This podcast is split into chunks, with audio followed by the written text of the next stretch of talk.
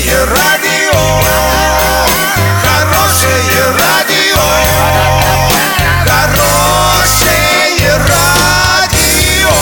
Радио Шансон.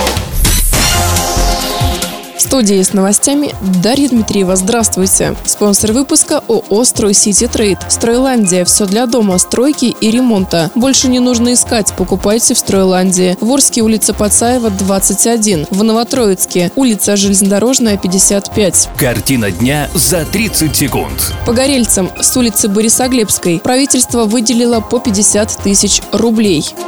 В Оренбургской области в этом году начнется программа по переселению из аварийных домов.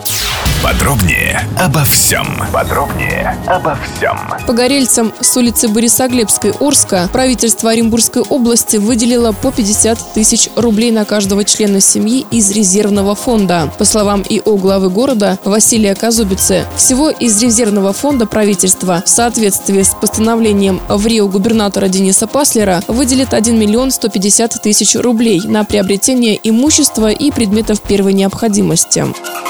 В Министерстве строительства, жилищно-коммунального и дорожного хозяйства Оренбургской области накануне обсудили программу переселения граждан из аварийного жилья. Программа переселения рассчитана на период с 2019 по 2024 год. В регионе ее будут реализовывать в два этапа. В этом году планируют расселить 1650 квадратных метров аварийного жилья. Доллар на сегодня 64,63, евро 72,25. Подробности фото и видео отчета на сайте урал56.ру. Телефон горячей линии 30 30 56. Оперативно о событиях, а также о жизни редакции можно узнавать в телеграм-канале урал56.ру для лиц старше 16 лет. Напомню, спонсор выпуска «Стройландия». Дарья Дмитриева, радио «Шансон Ворске».